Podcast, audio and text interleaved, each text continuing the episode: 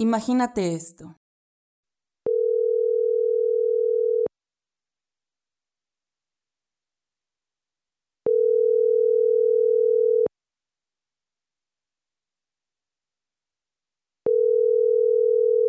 Hola, estás hablando a la casa de los Vázquez. Por favor, deja tu mensaje después del tono. Mamá, soy yo. Sé que ha pasado mucho tiempo desde la última vez que hablamos y sé que le he regado en muchas otras. Pero les quería hablar porque, pues porque hoy me siento orgulloso y feliz. Creo que por fin le puedo dar un buen rumbo a mi vida. El próximo lunes comienzo a trabajar en una empresa de tecnología, haré mi propio dinero y trabajaré en cosas que ayuden a más personas. Entiendo que no quieras devolverme la llamada y menos verme, pero quiero que sepas que ya no seré el mismo de antes. Te quiero. La historia de Rodrigo podrá tener drama, pero no resalta sobre otras miles de historias que cada día se generan. Pero también, su historia no es una más. Él no vivía en una zona fácil. Su padre los abandonó de pequeño, pero su madre siempre buscó darle las mejores oportunidades. Aún así, Rodrigo se unió a una pandilla violenta de su colonia, y como rito de iniciación tuvo que robar un auto. La pandilla le dio una pistola. Él eligió a su víctima y perpetró el robo, pero fue capturado y encarcelado con el cargo de robo a mano armada. De ahí, 15 años le dieron de prisión. Pasó el final de su adolescencia y el inicio de su vida adulta pensando en que el mundo ya se había acabado. Sin embargo, su buen comportamiento lo llevó a tener una oportunidad inesperada. Rodrigo conoció a una organización que enseñaba programación en el reclusorio. Claro que él no sabía nada, pero valía la pena intentarlo. Se capacitó, mejoró sus habilidades y se hizo bueno en ello. Al terminar su programa y faltando un año para cumplir su condena, recibió una noticia que cambiaría su vida. Sería liberado y por su desempeño en el programa de la organización, una empresa le daría una oportunidad laboral. Su vida podría tener otro comienzo.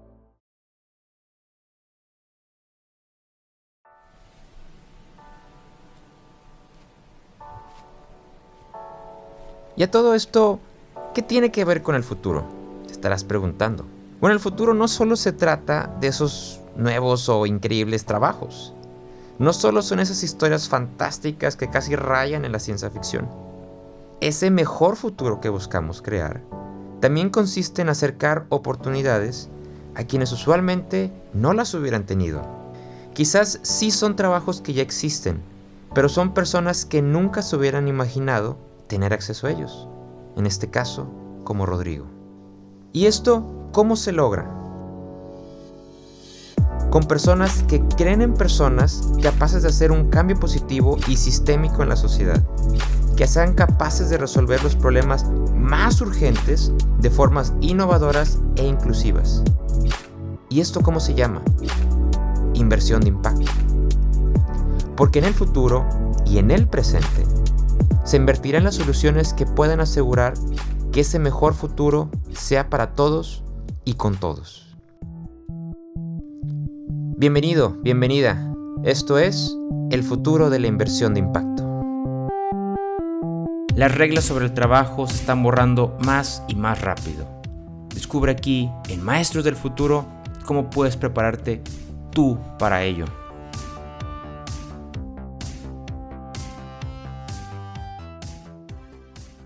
Hola, yo soy César Cosío, socio de Simple Change y tu conductor de Maestros del Futuro.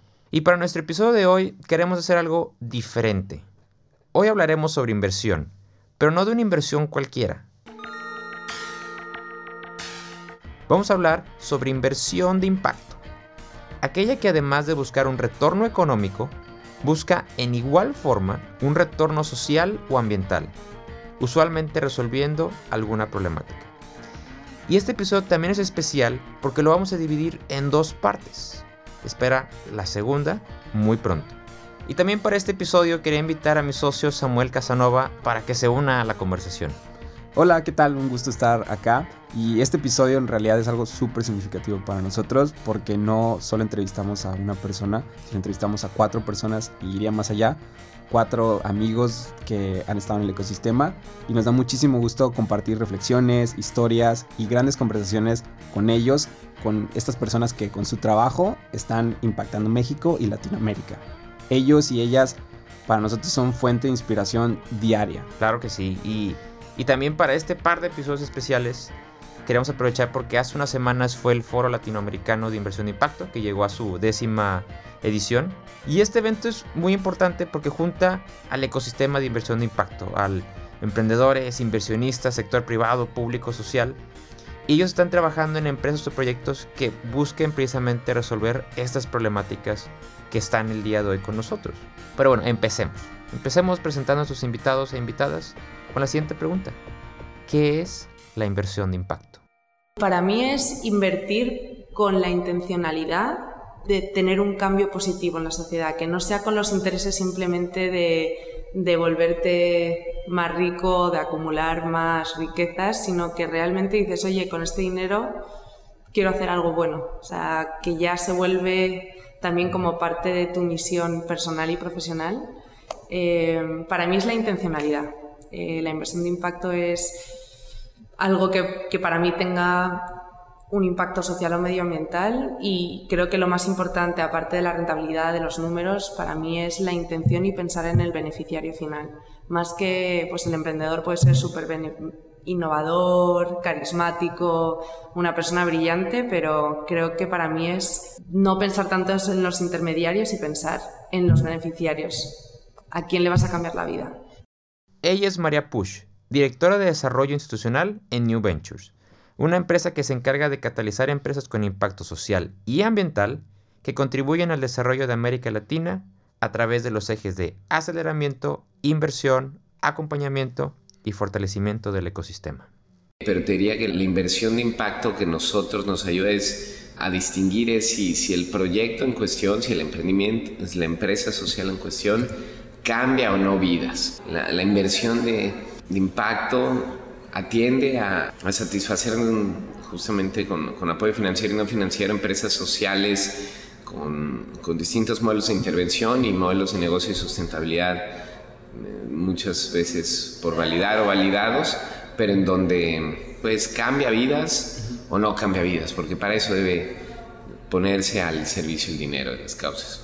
Él es Juan Carlos Díaz Bilbao, un constructor de ecosistemas que colabora con Promotora Social México, una organización que por más de 10 años ha apoyado proyectos de alto impacto social desde tres medios, la inversión de impacto, la filantropía estratégica y el desarrollo y fortalecimiento del ecosistema del impacto social.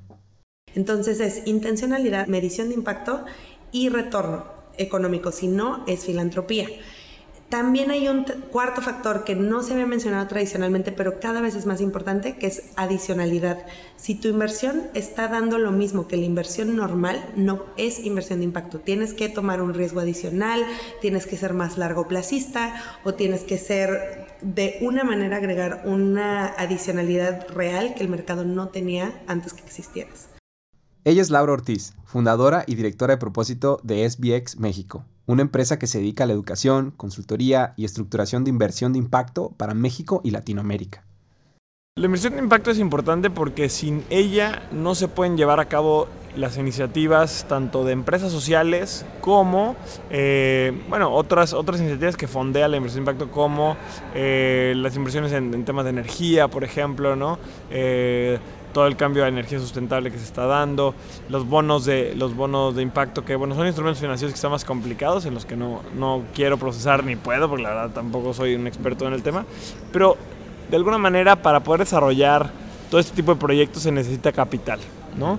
Y la inversión de impacto es eso, es el capital que permite que se genere un impacto positivo en el mundo de una manera más sostenible, escalable, más allá de los donativos o de los grants, sino con modelos de negocio rentables. Por último, tenemos a Juan del Cerro, fundador y director de Disruptivo TV y Social Lab México, iniciativas enfocadas a impulsar el emprendimiento social. A través de la comunicación con Disruptivo TV, y a través de iniciativas de formación con la aceleradora de etapa temprana Social Lab México. Y César, creo que es importante mencionar un concepto que está presente dentro de la inversión de impacto y es cuáles son las empresas a las que se apoyan. Estas son las llamadas empresas sociales. Son empresas que no solo buscan un retorno económico, sino también buscan este impacto social o ambiental. Y muchas veces hasta las utilidades se reinvierten para generar más impacto. Lo que ellos quieren no es generar más ingresos, sino tener mucho mayor impacto. Claro que sí, y, y es importante porque los inversionistas o los fondos que apoyan a estas empresas se fijan en estos tres componentes, la parte económica y la parte social y ambiental, como parte de sus tesis de inversión. Porque con ellos, pues lo que quieren hacer es eso, ¿no? Quieren lograr más impacto. Habla Laura. Realmente está bien chistoso que empiece a haber inversión responsable, inversión ética, porque entonces eso lo que te está diciendo es que la otra inversión es irresponsable o que no es ética. Entonces empieza realmente la inversión de impacto un rol muy cuestionador de cómo está el sistema financiero provocando los resultados negativos. Em, entonces realmente la necesidad de que surja una inversión de impacto es porque la inversión tradicional definitivamente no estaba trayendo los mejores resultados sociales y ambientales. Y lo que pasa es que pues, efectivamente la inversión que tenemos hoy usualmente se enfoca nada más en retornos económicos, ¿no? Y que sean los más grandes posibles. Y muchas veces no se consideran otras cosas como los daños sociales o ambientales que esta actividad económica produce. Pero ante crisis como pues, el calentamiento global, la desigualdad económica, racial, injusticias, entre otras cosas, deben salir esquemas para repensar cómo invertimos y sobre todo qué deben conseguir estas inversiones. Habla Juan del Cerro. Puta, yo creo que... Bueno, está bien, está bien. Pues mira, o sea, la neta, güey, es que yo creo que el mundo está. No todo, pero hay, hay muchos que están de la chingada. O sea, mucho de lo que, que nos pasa a nosotros es que pues, nuestro sector es como una montaña rusa, ¿no? O sea, por cada empresa social increíble que conoces, conoces una problemática súper, súper jodida. Eh, y necesitamos formas innovadoras de resolver los problemas, porque lo que venimos haciendo durante años no lo ha resuelto. Habla Laura.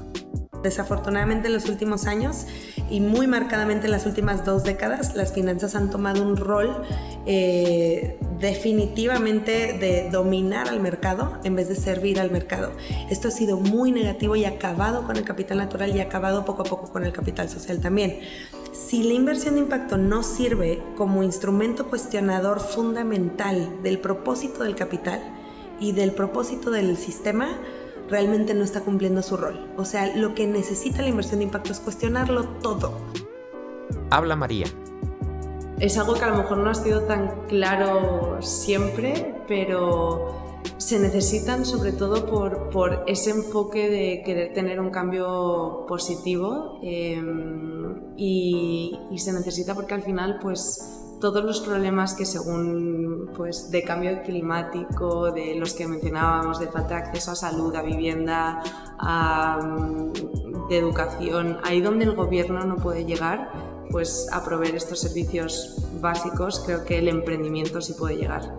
Entonces también como en un estado en el que vivimos, en el que hay tanta incertidumbre a nivel político, hay tanto riesgo país, están pasando tantas cosas, creo que al final este tipo de emprendimientos sí nos puede dar esa estabilidad y ese bienestar, sobre todo a, a las comunidades más vulnerables que en un estado como el que vivimos hoy pues no es tan fácil, los gobiernos no, el estado no puede asegurar ese bienestar de la población, en cambio creo que el emprendimiento de impacto social y medioambiental es una herramienta para poder llegar a ello.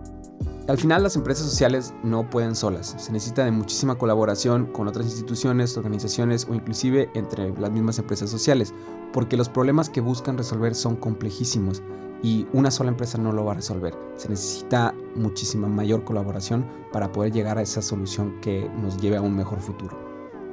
Habla Juan del Cerro.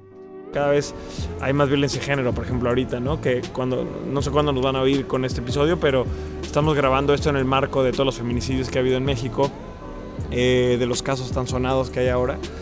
Y ahí sigue el problema y, y yo la verdad creo y estoy convencido que el gobierno solito no lo va a poder cambiar y los ciudadanos tenemos un deber, pero necesitamos ir más allá. Habla Laura. Todo el mundo está demasiado sobreobsesionado con la tecnología y no están viendo que estamos perdiendo el recurso que nos ha alimentado toda nuestra vida.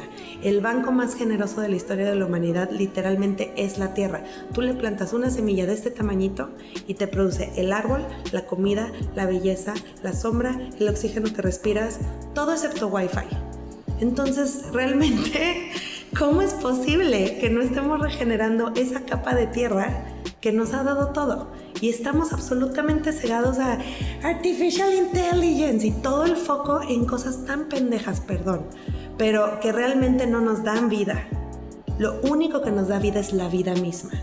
Entonces necesitamos regenerar la vida misma y necesitamos repensar por completo nuestros enfoques. Em, porque realmente si no cuidamos la vida, ¿de qué sirve el impacto? Y para hacerlo más ilustrativo, ¿qué mejor que una buena historia? Una buena historia que nos permita ver cómo las empresas sociales operan y sobre todo qué es lo que buscan. Habla María. En México, 22 millones de personas no tienen acceso a salud.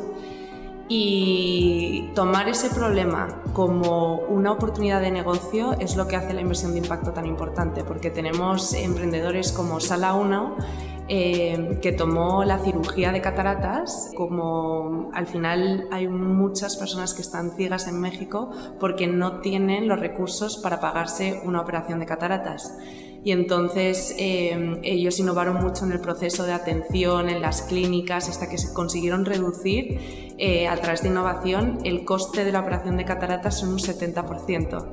Y no solo eso, sino que les ayudan a financiar eh, la operación de cataratas. Entonces la misión de Sala 1 es prevenir la, la ceguera innecesaria en México y hacen más de 20.000 cirugías al año. Entonces, cuantas más hacen, más impacto tienen, más dinero ganan, más sostenible y rentable se vuelve, se vuelve el negocio.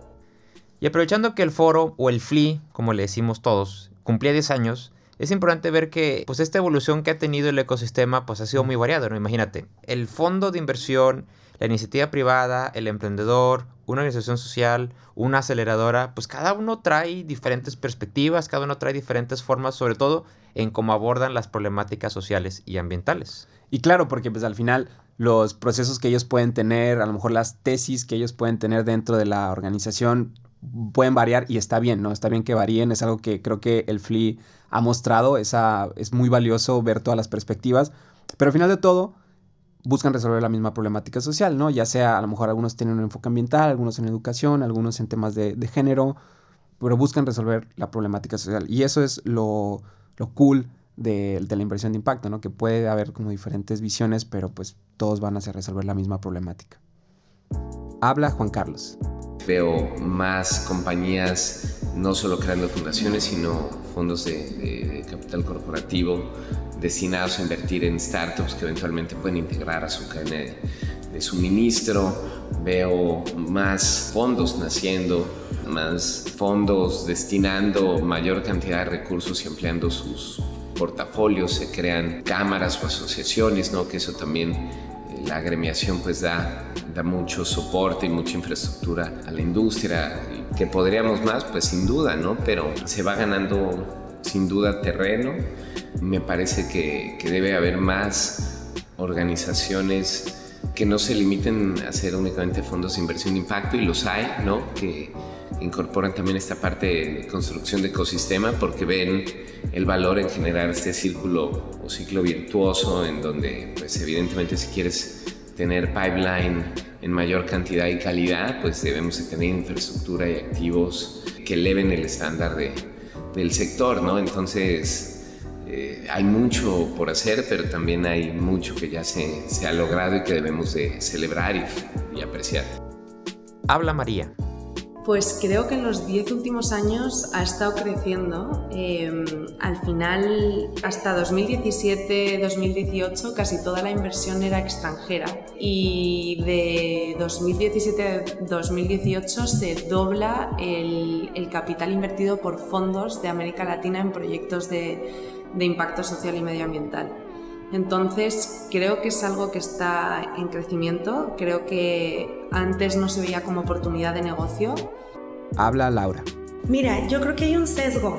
En Latinoamérica el tema social es el número uno que se comenta en todo el el tema de impacto y todo es human-centered o, o céntrico al ser humano. Y creo que ahí sí hay todavía un punto ciego muy grave del ecosistema porque llevamos muchísimos años hablando de educación, de inclusión financiera, de género, entonces llevamos demasiado tiempo hablando del social y este es el primer FLI, primer FLI que toca el tema de cambio climático de verdad, de manera seria, y empieza a abordar el tema ambiental. Y a mí me preocupa muchísimo porque podemos hablar de derechos humanos todo lo que queramos, no hay nada de derechos humanos que sobreviva la extinción de la humanidad. Entonces no sirve de nada que tengamos la sociedad más igualitaria y más educada si no hay aire que respirar. Tenemos que entender esta interdependencia entre el impacto social y ambiental y creo que todavía en Latinoamérica está bien divorciado el social del ambiental y piensan que pueden trabajar de manera independiente cuando o sea, es, es, es indivisible. Habla Juan del Cerro. De la primera vez que vine ahorita el cambio es brutal. O sea, la primera vez que vine yo creo que éramos 300 pelados. Eh, creo que fuimos 302 o 3 ediciones, ¿no? Mucha gente que ya, se conocía, tres fonditos, bueno, no tres fonditos, pero quizá 15 iniciativas de, fondo, ¿no? Tanto fondos como asset managers, como este tipo de instituciones financieras. Eh, uno que otro corporativo eh, pionero que empezaba a meterse en, en, en esto y las mismas instituciones, las mismas instituciones, las mismas instituciones. De repente este año, o sea, siete años después, somos más del doble personas, somos 600 personas, más de la mitad eran nuevas de este año, o sea, eso quiere decir que si el año pasado éramos 500 y ahora, y ahora somos 600, pues muchísimas personas que vinieron el año pasado ya no vinieron ahora por X o por Y. Eso quiere decir que hay cada vez más y más y más, somos muchos más de 600 personas en esto. De hecho, hay un representante por institución y debemos de haber, ¿no? O sea, pues ya cientos de instituciones dedicadas a la inversión de impacto desde el punto de vista de la inversión, del corporativo, del gobierno, de la academia, del emprendimiento. Entonces, la neta es que la neta es que ha habido un crecimiento muy importante. Yo creo que este es el primer año que al menos yo, Juan, que, que pues, estoy hasta cierto punto fuera de la actividad de los fondos y demás, noto que, que, hay mucho, o sea, que hay un cambio, un crecimiento significativo. Sobre cómo las organizaciones y empresas se van sensibilizando y cómo pueden unirse, lo escucharemos después del corte comercial. Lo que más me, pues me apasiona o lo que más me motiva es crear, o sea, o generar un cambio colectivo, ¿no? No solamente en una mujer en específico, sino en todas, en todas las historias que, que voy escuchando como en el día a día, en, incluso hasta en, en, mi propia historia, ¿no? Como a nivel personal, yo creo que todas las mujeres incluso todos, me atrevo a decir que con, a través de nuestras mamás, a través de nuestros hermanos, a través de nuestras primas, a través de, o sea, todas las mujeres eh, eh, de alguna forma hemos escuchado historias como súper eh, apasionantes de, de, generar un cambio. Ella es Dulce Reyes, directora de Alianzas Estratégicas y Desarrollo Comercial en Disruptivo TV, una empresa que en conjunto con Social Lab buscan a través de la inspiración, comunicación, formación e incubación de proyectos y empresas sociales impactar en el desarrollo del ecosistema. Ella nos platica sobre uno de sus proyectos más ambiciosos e impresionantes, 10.000 mujeres de cambio. Pues mira, 10.000 mujeres es como lo, lo, que te platicaba de nuestras tres, nuestros tres modelos de, de negocio. Es un proyecto que va a ser transversal a todo el año y queremos justamente prácticamente hacer lo, lo, mismo que te platicaba, pero para impactar a 10.000 mujeres, desde crear un libro de 100 historias de cambio, hacer podcast específicamente de, de mujeres emprendedoras que tuvieran un impacto social, dar clases en línea, tenemos el compromiso de llegar a todos los estados con al menos un taller presencial, definitivamente también queremos que el alcance también pueda llegar a muchos lugares, por eso es que también los, hay clases en línea, Queremos hacer un desafío específicamente para mujeres en las que tengamos cuatro categorías y de ahí queremos impulsar a 10 proyectos ¿no? de, de, mujeres. Entonces es, es algo que va a ser transversal a todas nuestras actividades, pero queremos enfocarlas a mujeres. Sobre quiénes participan y cómo puedes unirte tú a este proyecto, lo escucharemos más adelante. Retomando la conversación con una pregunta, ¿qué más se pudiera hacer para que la inversión en el ecosistema de impacto sea un tema. Creo que aquí, César, tú tienes experiencia de primera mano sobre esta situación. Sí, por supuesto. Mira, el tema es que, por supuesto que cuando estás invirtiendo, esperas un retorno económico. Eso es real. ¿Por qué? Porque un retorno económico te permite crecer, te permite eh, llegar a más latitudes, entre otras cosas. Pero también si no ponemos en la balanza, si no ponemos en esta tesis que invertir debe también traer un beneficio social y económico simultáneo, nos va a pasar lo que nos está pasando ahorita. Vamos a empezar a destruir mucho de lo que está, no vamos a tener capacidad de regenerar mucho de lo que se destruye también. Y sobre todo que el ecosistema lo que necesita es ese tipo de inversiones más responsables, este tipo de inversiones que junten estos tres aspectos para formar una mejor industria. Y si es posible, si hay muchos casos en Latinoamérica de empresas que encuentran retornos económicos, sociales y ambientales. Sí es posible. Pero también vemos cuál es la perspectiva de nuestros amigos respecto a esto. Yo creo que es el construir industria, construir sector, pues se cocina a fuego lento, ¿no? Hay un tema de, de, sensibilización, de cambio de, de, modelos mentales en torno a cuáles son otros abordajes que se puede tener a grandes problemas que hoy nos duelen, nos aquejan, que son de naturaleza compleja, que hemos tratado de abordar de manera lineal, que hemos tratado de abordar de manera fragmentada. Entonces hay un gran trabajo en, en inspirar sobre nuevos formas de solucionar estos grandes problemas y que no son de una, de una lógica asistencialista, sino con mecanismos de, de mercado y de negocio. Pues yo creo que al final lo que es muy importante son los casos de éxito. Entonces, al final creo que, que hay que hacer un esfuerzo para, para tener este tipo de espacios como el foro, para crear canales en los que se divulgan este tipo de contenidos para y sobre todo los casos exitosos, eh, modelos que se puedan replicar, mejores prácticas, pero lo que creo que es muy importante que acompañe a todo este crecimiento es una medición de impacto, eh, porque hay muchas veces que, que al final los datos que se usan no son tan relevantes o tan significativos o cada cada organización usa los datos que le convienen, entonces creo que al final luchar por tener unas métricas estandarizadas para poder medir el impacto como sector a nivel global eh, ayudaría muchísimo en el crecimiento y en que sea una inversión responsable y que al final sigamos haciéndolo con la intencionalidad de tener un cambio positivo. El problema es, o piensan que la inversión que están haciendo hoy en día tradicional es absolutamente buena así y no, no hay nada que cambiarle para ser mejor, o de verdad no tienen la aspiracionalidad de hacerlo, o de verdad no han visto qué tan grave está la situación. O sea, a lo mejor la crisis no se ve dentro de las cuatro paredes del FLIC. Está tan bonito, tan padre, toda la gente atractiva, educada y en haciendas preciosas, que a lo mejor no estamos percatándonos de la urgencia del cambio, de la inversión. Una cosa muy interesante, por ejemplo, es que ya no nada más están los fondos que son exclusivamente fondos de inversión de impacto, eh, Adobe, Promotora Social México, este, sino que ya también hay muchos otros fondos que empiezan a invertir partes de sus portafolios en impacto. Este, viene, viene JP Morgan, vienen, eh, viene Fondo de Fondos, o sea, ya hay otras conversaciones, los fondos corporativos como el de Bimbo. Entonces empieza a haber como ya iniciativas fuera de el, el, micronicho que era y ya se empieza a volver un, sector mucho más relevante. Y una vez que explicamos sobre la inversión de impacto, vamos a cambiar un poquito. Vamos a virar a lo que hablamos aquí en Maestros del Futuro, que es sobre el trabajo y sobre el futuro del trabajo. Y es un tema súper interesante y lo podemos ver como desde tres puntos de vista. A nuestra experiencia, a los emprendedores sociales se les pide ese modelo innovador que resuelva esa problemática social. Y eso que lleva o que, lleva, que conlleva la innovación, pues obviamente que haya estos nuevos empleos, ¿no? Nuevos empleos dentro de la misma organización, nuevos empleos que luego se permean hacia quizás empresas más tradicionales, ¿no? Por este bagaje que trae el emprendedor social pero también con una reestructura de la, organización de manera interna. ¿Esto qué quiere decir? O sea, y hay que ser muy claros, ¿no? el emprendimiento social tiene un director general, tiene una persona de marketing, tiene una persona de contabilidad, tiene una persona de recursos humanos y está bien, o sea, esos empleos no es como que van a desaparecer, aunque estructuralmente sí hay algunas organizaciones que empiezan a funcionar de una manera más horizontal y eso también está bien y es un cambio que hay hacia el futuro del trabajo. Pero lo que decimos es que quizás va a haber empleos que empiecen a tener, o puestos que empiecen a tener un poquito mayor preponderancia dentro de la organización, ¿no? Quizás un jefe de recursos humanos se vuelve un jefe de propósito y en vez de ver temas más, más administrativos, ve temas más visionarios, más temas de inspiración.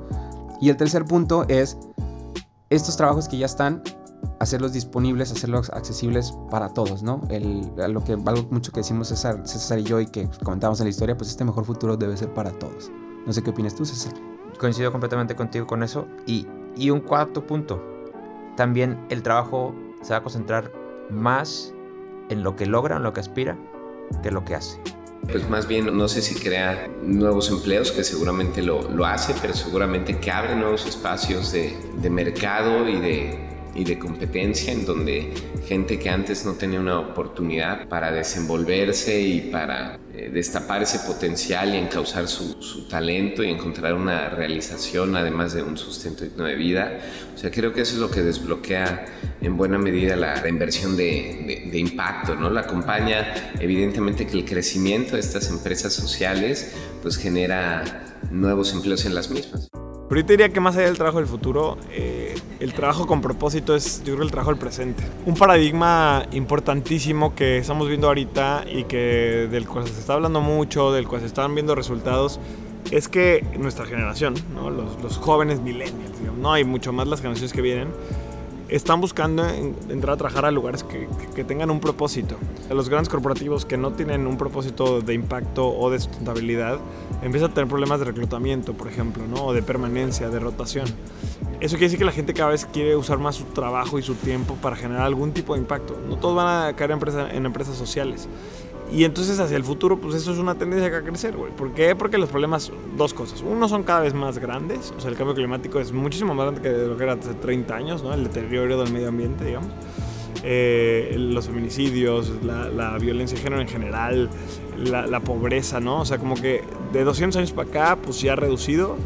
Pero hoy, eh, quizá como hay, hay, algunos sectores que han crecido los problemas, pero la otra es también eh, que es mucho más fácil enterarse, ¿no? Y, y, y, conocer lo que está pasando en el mismo instante. Entonces, la gente más informada de lo que está pasando en el mundo, pues ya no quiere que las cosas sigan igual, ¿no? Y, y eso va a ser cada vez más. Un ejemplo muy tonto es ahora entre la, lo de las bolsas de plástico y los popotes, por ejemplo, en México.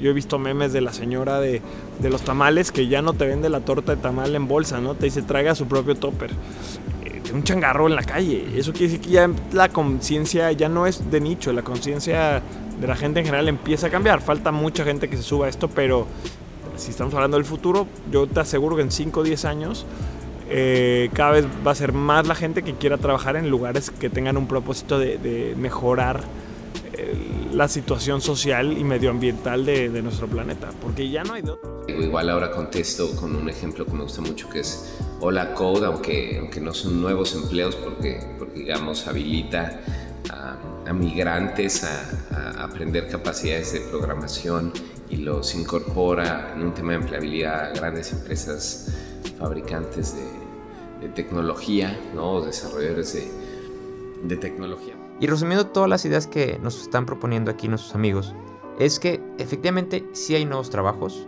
sí hay nuevas formas de trabajar, sí hay nuevas formas en las cuales los trabajos se van planteando desde una visión o desde una aspiración, pero también una competencia que deben tener todos ellos es que todos están trabajando en resolver una problemática, una problemática muy compleja, y esto en sí representa un cambio de paradigma. Es importante porque al final nosotros lo vemos como una herramienta eh, de progreso y desarrollo económico y para mejorar la vida del planeta y de las personas. Entonces al final cuando tú ves como oportunidad de negocio una problemática social o medioambiental, como por ejemplo puede ser la falta de acceso a salud. Busca que cambie vidas es pues atender a personas a través de habilitar modelos de negocio y empresas sociales con, con inversión de impacto que le dan la posibilidad de, de, acceder a estos servicios o de cierta manera mejorar, incrementar su, su, calidad de vida como, como la que tú y yo tenemos, ¿verdad? O sea, yo creo que, que, que va mucho en poner, digamos, en perspectiva o, o, o en referencia, pues cuál es la calidad de vida que todos debemos de, tener y buscar y también en función de las aspiraciones y deseos, ¿no? Es como también la inversión de impacto, pues a través de, estos vehículos que son las empresas sociales, pues pueden habilitar a esas personas a, destapar su máximo potencial, porque en ellos está, no, no es una visión ni un abordaje filantrópico ni, ni asistencialista, la inversión de impacto tiene tiene un abordaje o busca tener un abordaje de negocio, busca tener un, un, abordaje, una lógica de mercado. Entonces es traer lo mejor de ambos mundos, ¿no? De, del impacto social positivo, pero a su vez de mecanismos de, de mercado que lo permiten. Una última reflexión sobre este episodio y sobre lo que viene lo escucharemos después del corte. Volvemos con Dulce, quien nos platica sobre los aliados y organizaciones que están presentes en 10.000 Mujeres de Cambio. Pues mira, realmente están ahorita súper motivados, o sea, hemos tenido una respuesta bastante positiva. Nuestro foco es el tema del emprendimiento, el emprendimiento social, ¿no? Y nuestro fuerte es ese.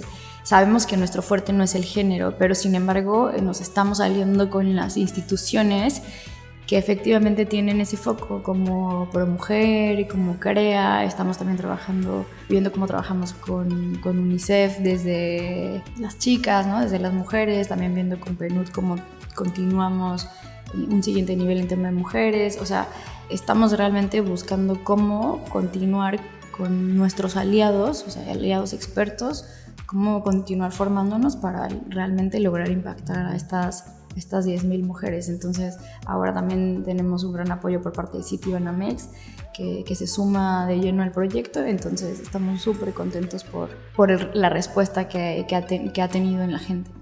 Por último, un mensaje sobre cómo podemos sumarnos a esta iniciativa invitar eh, a empresas, a organizaciones, eh, organizaciones que quieran generar este cambio, que quieran sumarse a esta iniciativa Estamos súper abiertos a, a, ver distintos tipos de colaboración y pues nos encantaría que, que nos contactaran.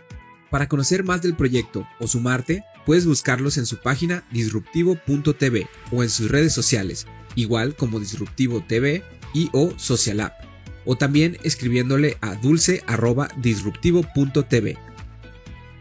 Ahora sí, volvemos al show.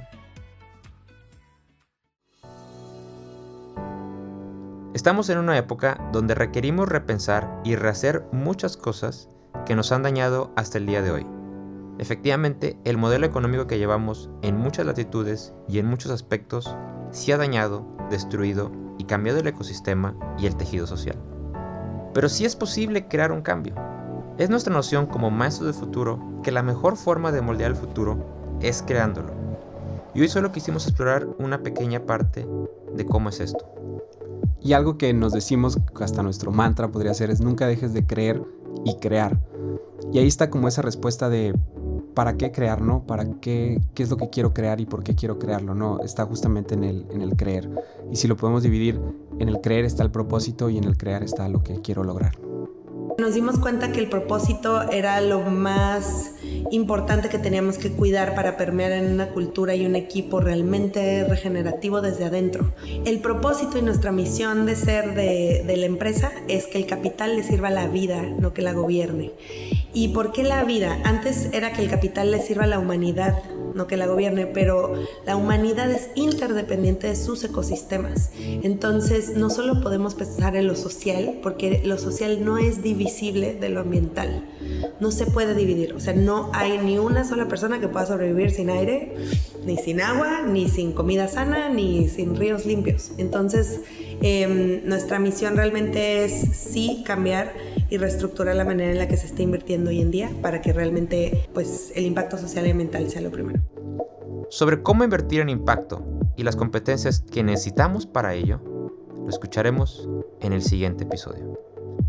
Yo soy César Cosío. Y yo Samuel Casanova. Gracias por escucharnos. Maestros del Futuro es una producción de Simple Change, una empresa creativa dedicada a crear innovaciones, estrategias y experiencias educativas que impacten en el futuro y el desarrollo. Suscríbete a este podcast en Apple Podcasts, Spotify, Google Podcasts o en nuestra página de internet www.maestrosdelfuturo.com. Síguenos en nuestras redes sociales. Nos puedes encontrar en Facebook, Instagram, LinkedIn y Twitter como Simple Change MX, donde publicamos más sobre el futuro del trabajo y las innovaciones que impactan y lo están moldeando. El productor de este episodio es César Cusío y Samuel Casanova. La edición y masterización del episodio corrió a cargo de Luis Rodríguez. Agradecemos a María Push, Juan Carlos Díaz Bilbao, Juan del Cerro y Laura Ortiz por habernos compartido sus conocimientos y acercarnos más a entender el futuro del trabajo. Dejaremos sus datos de contacto y de sus empresas en la descripción del episodio. Si estás motivado y motivada a impactar en tu futuro, ya sea con innovaciones o educación para el futuro, escríbenos a hola.simplechange.com.mx o visita nuestra página www.simplechange.info. Por último, recuerda que las ideas simples pueden producir grandes cambios. Esperemos que este episodio sea un detonador de ellos.